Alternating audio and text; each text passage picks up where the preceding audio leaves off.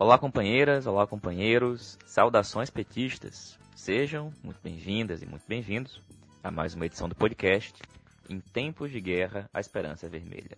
Hoje é sexta-feira, dia 28 de agosto. Eu sou o Patrick e conduzo a conversa junto com vocês.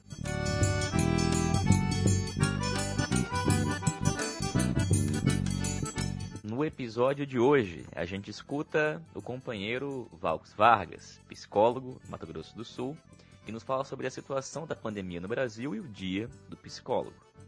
Escutamos também o companheiro Ismael César, da direção nacional da CUT, que fala sobre os 37 anos da Central Única dos Trabalhadores. A companheira Suelen Aires fala sobre a aprovação no Tribunal Superior Eleitoral sobre os recursos e o tempo de TV para as candidaturas negras a partir das eleições de 2022. Com Pedro Júlio Quadros, da direção nacional do PT, fala sobre as eleições em Porto Alegre. E a companheira Roberta Calisto, militante do PT no Rio de Janeiro, comenta o afastamento do governador Wilson Witzel pelo Superior Tribunal de Justiça.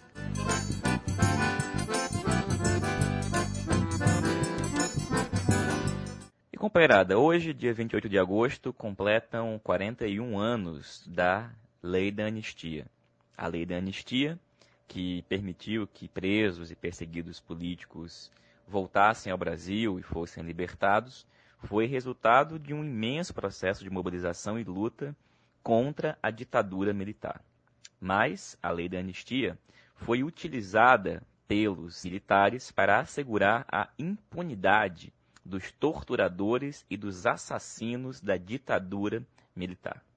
Esse continua sendo um tema que ainda não foi revisto, sendo inclusive uma das recomendações do relatório final da Comissão Nacional da Verdade de 2014, a revisão da lei da anistia, de forma a garantir a punição dos agentes da ditadura militar que cometeram crimes de tortura, assassinato e outros. E numa semana que começou com Bolsonaro retomando o seu normal de ataques, não foi diferente com o tema da anistia. Ele chegou a realizar uma live ao lado da ministra Damares Alves, em que afirmou que o PT teria feito leis de anistia de atos cometidos durante a ditadura militar para beneficiar seus amigos que fossem lá pedir indenização. Fica evidente que Bolsonaro, ao longo das últimas semanas, e nessa semana em particular, voltou ao seu modo normal de ação, com ataque, com avanço e com ofensiva, situação que, como antes, não pode ser subestimada. Em especial no momento em que a pandemia continua avançando, no momento em que o vírus em alguns países começa a contaminar pessoas que já tinham se recuperado da doença, e que aqui no Brasil a diminuição nas taxas de contaminação e nas mortes diárias continuam extremamente elevadas. E dito isso, companheiras e companheiros, a gente escuta agora o companheiro Valks Vargas. O Valks é militante do PT, psicólogo e é de Campo Grande, no Mato Grosso do Sul. Valks, companheiro, nesse dia 27 de agosto foi comemorado o Dia Nacional dos Psicólogos e das Psicólogas, profissionais da psicologia, assim como demais profissionais da saúde, estão na linha de frente da pandemia, lidando com a crise em suas diversas dimensões. Em meio a essa imensa crise, Valks, que não é só sanitária, que dimensões desse trabalho você destaca? E também, aqui no Brasil, é a população mais pobre quem está morrendo, quem está adoecendo quem está sofrendo com o impacto da crise. Os serviços oferecidos pelos profissionais da psicologia, na tua opinião, eles conseguem chegar na maioria dos trabalhadores e trabalhadoras e como lidar, Valks, com essa situação? Olá, Patrick e ouvintes do podcast Em Tempos de Guerra, a Esperança Vermelha. Dia 27 de agosto é dia do psicólogo e da psicóloga. E fazemos agora, em 2020, 58 anos de regulamentação da profissão no Brasil. Hoje somos cerca de 377 mil profissionais atuando em todo o país trabalhando nas mais diversas áreas, como saúde, clínica, organizacional, assistência social e educação. Desde o início dessa pandemia, que se alastrou por todo o mundo, nós estamos juntos aos demais trabalhadores e trabalhadoras na linha de frente do combate ao Covid-19, fazendo o acolhimento, o cuidado e a escuta qualificada àqueles e aquelas infectados, mas também a toda a população em geral. Não só a crise sanitária, mas também a crise econômica, política e social por ela aflorada são circunstâncias que impactam diretamente na saúde mental da população, principalmente as mulheres, crianças, adolescentes, pessoas idosas, pessoas em situação de rua, população negra e povos indígenas. Por isso, é tão nítido a importância dessa categoria profissional e a sua inserção nas políticas públicas para o atendimento às populações mais vulnerabilizadas. Infelizmente, os serviços de psicologia ainda não são acessíveis à maioria da população, principalmente aos mais pobres. Muitas das populações mais vulneráveis só conseguem ter acesso a uma psicóloga ou psicólogo por meio das políticas públicas, principalmente através do SUS, Sistema Único de Saúde, e do SUAS, Sistema Único de Assistência Social. Contudo, sabemos que as políticas públicas têm sofrido grande ataque com a atual conjuntura política do país, com especial destaque para a emenda constitucional de número 95, que congela todos os gastos sociais do país por 20 anos, e também o atual desgoverno Bolsonaro, que diariamente dá duros golpes contra as políticas sociais. Essas e outras medidas têm afetado as políticas de saúde, assistência social e educação, e precarizado as relações de trabalho dos profissionais que trabalham nessas áreas. Os sindicatos, associações e conselhos de psicologia têm denunciado veemente a gravidade da situação e somado força com as demais entidades da classe trabalhadora para impedir esse desmonte. Somente com organização, mobilização e luta derrotaremos esse projeto fascista que tem ganhado força na sociedade brasileira. Fora Bolsonaro e Mourão, seu governo e suas políticas. Valeu, Valks. Obrigado, companheiro. E pessoal, a gente vai escutar agora a companheira Roberta Calisto, que é militante do PT lá no Rio de Janeiro. Hoje a gente começou o dia, Roberta, com o anúncio do afastamento do governador Wilson Witzel. O Witzel que já estava enfrentando um processo de impeachment na Assembleia Legislativa do Rio de Janeiro, hoje foi afastado pelo Superior Tribunal de Justiça. Olá, ouvintes do podcast. Olá, Patrick. Falar sobre esse afastamento do Wilson Witzel não é uma tarefa fácil.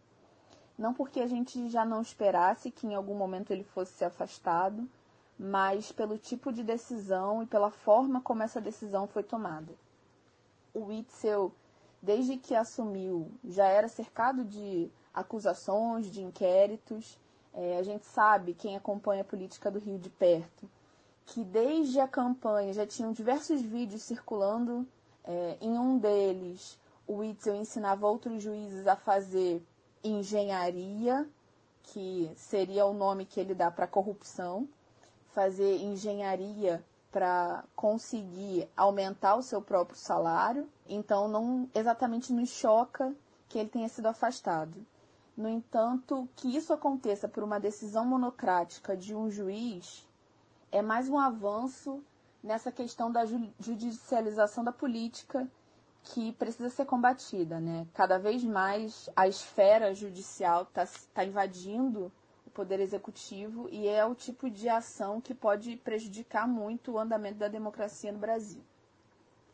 Isso se conjuga também é, com o fato de que algumas mídias estão levantando o fato de que Cláudio Castro, que é o vice-governador e que agora é o governador em exercício, esteve com Bolsonaro nos dois dias anteriores a essa decisão monocrática de afastamento do Whitson. É, essa decisão, para além do afastamento do governador, inclui também é, pedidos de busca e apreensão tanto na casa do Cláudio Castro quanto na casa do André Siciliano, que é do PT, atual é, presidente da LERJ, e que assumiria num caso de afastamento tanto de Cláudio Castro quanto de Wilson Witzel. Então, isso inclusive aproxima da, da possibilidade de que essa seja uma ação é, que foi instituída por Bolsonaro para tentar livrar o filho das acusações que estão acontecendo no Rio. Então, é muito dúbio, é muito é tudo muito difícil ainda de ser avaliado as ações nesse sentido. Acho que vale mais a pena a gente aguardar as próximas movimentações e tentar entender porque nessa briga entre Witzel e Bolsonaro eu torço pela briga.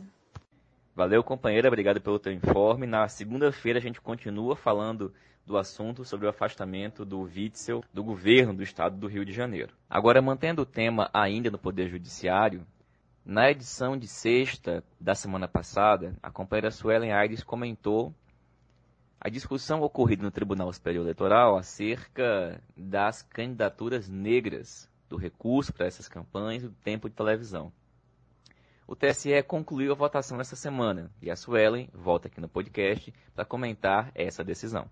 Olá, eu me chamo Suelen Aires Gonçalves, sou militante do PT do Rio Grande do Sul, atualmente secretária estadual de Mulheres do PT aqui em Solo Gaúcho. Uh, e vou trazer alguns elementos para nossa reflexão aqui para os nossos ouvintes do podcast em tempos de guerra, Esperança Vermelha, sobre a aprovação, agora na última terça-feira, dia 26, no Tribunal Superior Eleitoral, sobre a, a, distribuição proporcional do fundo eleitoral e de tempo de propaganda em TV e rádio para candidaturas negras.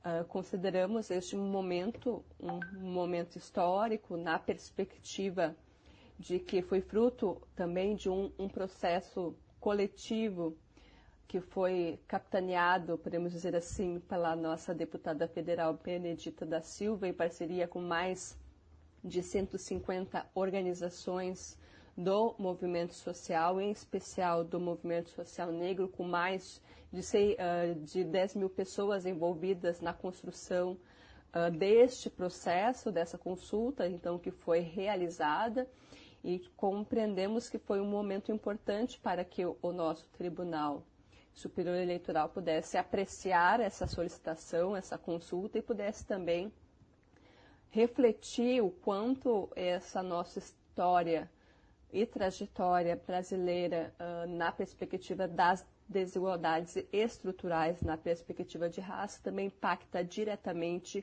o sistema uh, eleitoral, o sistema político no nosso país presidente, então, do Tribunal Superior Eleitoral ressaltou em algumas falas a importância deste momento e deste julgamento, né, a compreender que o Superior Tribunal, então, estava ao lado daqueles que combatem o racismo e que querem construir uma sociedade mais igualitária na perspectiva da representação política. E a partir dessa fala uh, e também da compreensão do, de como se apresentou cada um dos juízes, apresentando inúmeros dados, pesquisas, referências uh, de intelectuais negros, inclusive sendo citados em seus votos, gostaria de trazer um pouco, um pouco para reflexão sobre como essa questão está colocada no nosso partido neste momento. Né? Tivemos então a participação fundamental de uma mulher negra parlamentar que abriu este debate, proporcionou que nós tivéssemos essa vitória e agora cabe ao Partido dos Trabalhadores e das Trabalhadoras pensar, construir e refletir o papel que o nosso partido tem na construção dessa obrigatoriedade a partir das eleições de 2022. Então, a decisão obriga né, por exemplo, se nós tivermos 50% de candidaturas negras, nós tenhamos 50% do fundo partidário né, eleitoral. Então, nesse sentido, acho que cabe a nós, enquanto Partido dos Trabalhadores e Trabalhadoras, comemorarmos essa vitória, que é uma vitória do povo brasileiro, é uma vitória da democracia, na perspectiva de uma democracia radical. E também cabe a nós refletir que esse partido já produziu avanços significativos, por exemplo, na pauta de gênero, quando né, fizemos o debate sobre os 30%, quando avançamos no tema da paridade de gênero no nosso partido, e acredito então que por este legado de construção de reparações históricas, nós teremos também a, as condições de pensar, debater e construir alternativas para que nas eleições de 2022 possamos estar cumprindo com a legislação e podemos estar de fato qualificando a democracia interna e também de, uh, qualificando a democracia brasileira, aonde mais de 56% da população precisam se ver e se ver com dignidade. Então, nesse sentido, gostaria de dar um salve, um até breve, que possamos continuar este debate também no conjunto da nossa organização. Valeu, Suelen. Muito obrigado, companheira. E, companheirada, hoje, dia 28 de agosto, também é o aniversário da Central Única dos Trabalhadores, a CUT, completa 37 anos. Sobre esse assunto, a gente escuta o companheiro Ismael César, que é da direção nacional da Central Única dos Trabalhadores e das Trabalhadoras. Pois bem, Patrick, a CUT que completa agora no dia 28 de agosto 37 anos de existência, hoje é a quinta maior central do mundo, a maior central sindical da América Latina, foi fundada em 1983, em plena ditadura militar, ajudou a escrever a história da redemocratização do país, da luta pela emancipação da classe trabalhadora, ou seja, nesses 37 anos foi fundamental para a elaboração de políticas de proteção dos trabalhadores. E eu gostaria de citar aqui a participação fundamental da CUT na elaboração e das garantias dos direitos das empregadas domésticas, já no governo da presidenta Dilma, a regulamentação da jornada de trabalho, fortalecimento do setor público, lembrando sempre que até 1988 os servidores públicos, uma importante categoria, não tinham direito à sindicalização e nem à greve, e foi o impulsionamento da CUT que fez surgir sindicatos de servidores em todo o país e hoje é, representa uma base importante da central, a, a reorganização, digamos assim, de trabalhadores do campo, através agora, inclusive, da agricultura familiar, e foi determinante né, para elaborar a implantação da política de valorização do salário mínimo. Todos lembram que é, antes do governo do presidente Lula né, havia uma desvalorização imensa é, do salário mínimo e que foi a CUT foi determinante né, em organizar o Fórum das Centrais, as marchas, grandes marchas das centrais sindicais que todo ano é, vinham a Brasília para garantir a política de valorização do salário mínimo, que está tá em vigor até os dias atuais. E por último, agora, no auxílio emergencial, todos lembram, né, o presidente Bolsonaro queria pagar apenas 200 reais e a CUT, seus sindicatos, né, pressionaram, fez uma pressão importante no parlamento e hoje o auxílio emergencial é de 600 reais, inclusive a prorrogação, com a sua possível prorrogação até dezembro, é também fruto dessa luta, dessa mobilização, da pressão feita pela CUT dos trabalhadores em todo o país. É, hoje temos um governo representado por esse fascista que ataca sistematicamente as conquistas dos trabalhadores e que, por incrível que pareça, nos remete aos primórdios, nascedouro da Central Única dos Trabalhadores, ou seja, o início da sua trajetória, né, porque a CUT nasce é, lutando pela democracia e hoje temos um governo autoritário que defende a ditadura, um presidente que ataca, busca suprimir as liberdades, que quer destruir uh, o movimento sindical, que quer calar as vozes dos movimentos sociais e que ataca todos os dias direitos da classe trabalhadora. A gente acompanhando aí essa histórica greve dos trabalhadores do Correio, dos Correios, né, e a gente vê a orientação do governo em retirar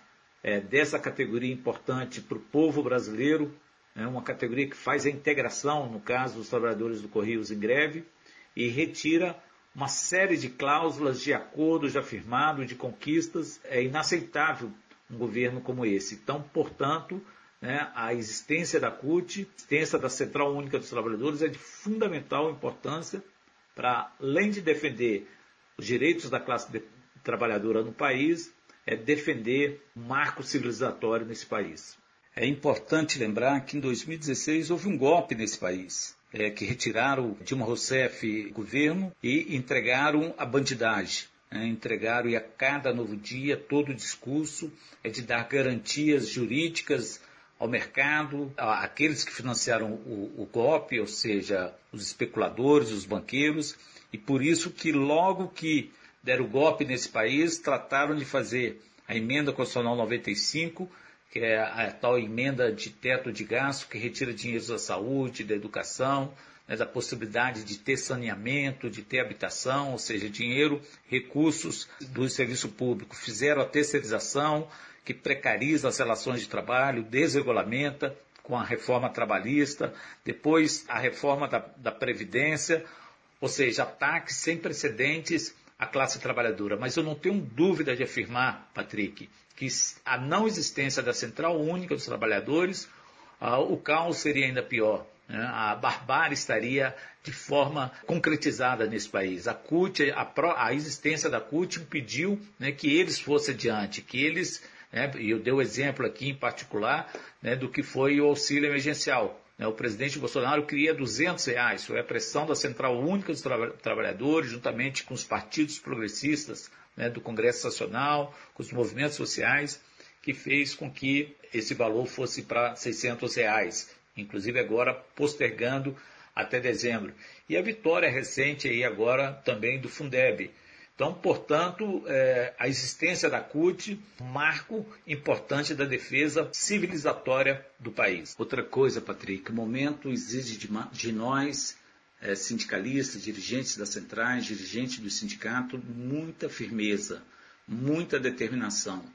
Nós não podemos cair na cantilena né, de achar, do caminho de achar que é moderno não ter direito algum, né, que é moderno não ter direito às férias, que é moderno não ter direito ao 13 terceiro salário, né, que é moderno a tal carteira verde-amarela que desregulamenta, que retira direitos é, totais e que, portanto, é a resistência que fará a lei. É a organização da classe trabalhadora que impedirá né, que essa quadrilha que está no, no Palácio do Planalto, a maioria do Congresso Nacional, né, que a gente peça o desastre total. E a CUT tem que fazer aquilo que ela sempre fez e que ela sabe fazer bem, que é organizar a classe trabalhadora para fazer a resistência, né? organizar greves, como está ocorrendo agora com, no caso dos trabalhadores dos Correios, é, organizar a classe trabalhadora, ir para a porta das fábricas, é, ir para as portas, para os locais de trabalho, organizar a classe trabalhadora né? para garantir os seus direitos. E isto se combina com a necessidade de dar fim a este governo. É inaceitável né, que esse governo continue até 2022. A classe trabalhadora não suporta né, que Bolsonaro continue destruindo o país, privatizando, retirando direitos, é, destruindo as nossas empresas estatais e que, portanto, a CUT, né, com outras centrais e outros movimentos, é, protocolou agora no primeiro semestre, é um pedido de impeachment é, do presidente Bolsonaro, nós precisamos dar consequência né, ao, a, a, esse pedido de impeachment e para dar consequência a esse pedido de impeachment é botar o bloco na rua, é organizar a classe trabalhadora, é estar presente no dia a dia, nas rodoviárias, nas praças, porque a classe trabalhadora está na rua.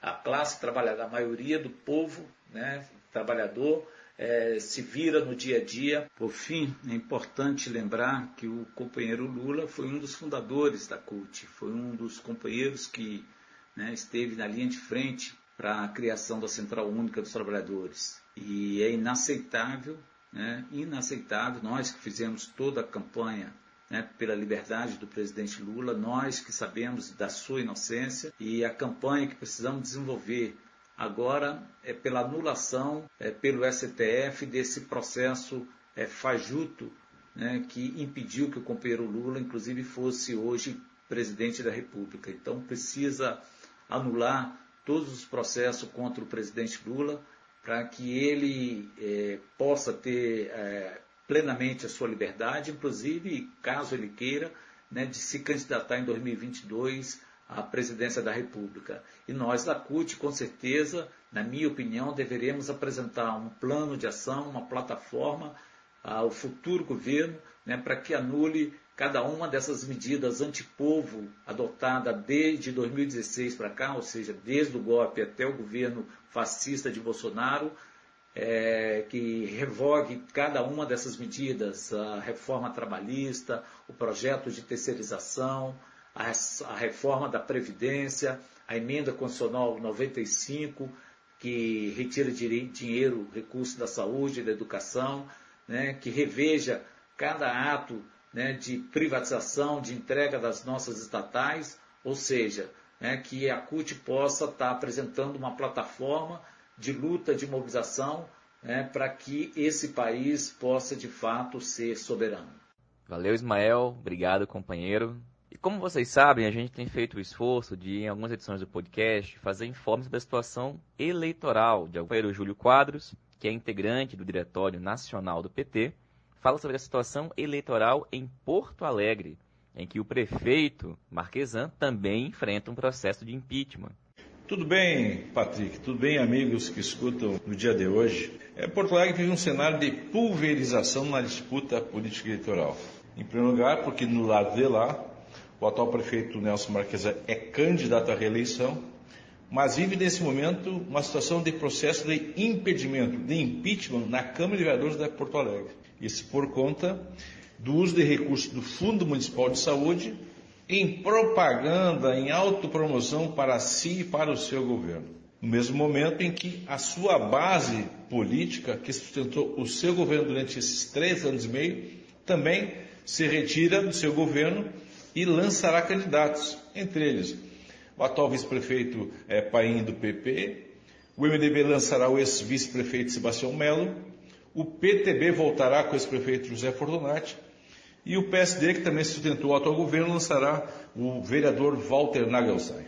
No campo popular, nós temos como a principal candidatura a chapa liderada por Manuela Dávila, do PCdoB, que tem Miguel Rosseto como vice-prefeito, que é o nome do PT nessa chapa. Mas também tem a candidatura da deputada federal Fernanda Melchiona pelo PSOL, com apoio da UP, também a deputada estadual Juliana Brizola, do PDT, também compondo um campo político nessa disputa em Porto Alegre. Quais são as principais características do atual governo? O governo Marquesão foi um governo literalmente neoliberal, foi um governo liberal, na mesma linha do governador Leite e também do presidente Bolsonaro. Ele praticamente desmontou toda a saúde pública de Porto Alegre se aproveitou de um processo que havia contra o Instituto Municipal de Estratégia de Saúde da Família e procurou colocar na mão de quatro conglomerados da saúde o cuidado com a saúde de Porto Alegre, grupos privados, grupos ditos como os filantrópicos, dificultando ainda mais o acesso das pessoas a uma questão fundamental que é a questão da saúde pública. Precarizou também o trabalho na área da educação, Estava também na área da assistência social, das nossas chamadas creches comunitárias, que hoje não tem mais os recursos que tinham no começo do seu governo. Sem falar também na sua tentativa permanente de privatizar importantes equipamentos públicos da cidade. A Carris, que é a nossa empresa de ônibus pública de Porto Alegre, o DEMAI, que é o nosso departamento de autarquia municipal de água e esgoto, e também o mercado público, que é um dos maiores símbolos da cidade de Porto Alegre, que tenta ainda, com o edital de licitação, que está barrado por conta de uma decisão do Tribunal de Contas do Estado do TSE, tenta privatizar. E também tenta privatizar de forma bizarra a Cinemateca, que é um local da cidade onde existe uma produção cultural, artística aqui em Porto Alegre. Então é um governo que ficou na mesma linha do governador Leite, do governador Bolsonaro, na linha extrema do liberalismo e do neoliberalismo. As pessoas dizem comumente, Marquesan é um dos piores prefeitos da história de Porto Alegre, e é verdade. Agora, a esquerda só terá condição de vencer essa disputa política eleitoral se ela se contrapor ao Marquesan, mas também a todos que sustentaram a sua política em Porto Alegre. Não adianta agora o MDB, não adianta agora o PTB, o PSD e o PP desembarcar do governo, porque eles também aprovaram essas medidas ao longo dos quatro anos do prefeito Marquesan. Então, portanto, a candidatura da Manuela Dávila, pelo PCdoB, que é uma jovem liderança muito expressiva aqui em Porto Alegre, e que tem o PT como vice-prefeito com Miguel Rosseto, traz consigo toda a base social, sindical, popular de igreja aqui em Porto Alegre, é fundamental para poder chegar ao segundo turno e no segundo turno procurar o apoio do PSOL, da UP, do PDT, do PSB, de todos aqueles que querem que Porto Alegre volte a ser uma referência da democracia, da inversão de prioridade, uma referência de resistência ao neoliberalismo, uma referência de resistência ao fascismo praticado pelo presidente da República, portanto, uma referência que faça com que a gente possa novamente, a partir de Porto Alegre, é, ajudar a criar um ambiente político, social, cultural de mudança de rumo de áreas no nosso país. Então esse é o quadro político de Porto Alegre, é uma disputa dura de dois turnos, mas que nós temos convicção de que é possível, em acertando a linha programática fundamental, mostrando que todos os governos que estão aí, Bolsonaro, Leite e Marquesan, rezam a mesma cartilha. Que a única coisa que diferencia entre eles é o aspecto arrogante, fascista, autoritário, expresso pelo até então agora ainda presidente da República Bolsonaro. Mas no conteúdo, no programa, eles têm a mesma linha, eles têm o mesmo programa. Então nós precisamos derrotar não apenas o Marquês, mas o programa que ele e todos aqueles que faziam parte do seu governo representam aqui em Porto Alegre. E a alternativa fundamental, na nossa opinião, é a coordenada por Manuela Dávida e Miguel Rosseto. Tá bom, Patrick? Um grande abraço, uma boa podcast e uma boa luta para nós nos próximos meses que virão. Valeu, Júlio. Muito obrigado, companheiro. Pessoal, essa foi mais uma edição do podcast Em Tempos de Guerra, a Esperança Vermelha. Como vocês sabem, a gente está disponível nas mais diversas plataformas nos ajudem a compartilhar e a divulgar. Tenham um bom fim de semana, saudações petistas e até mais.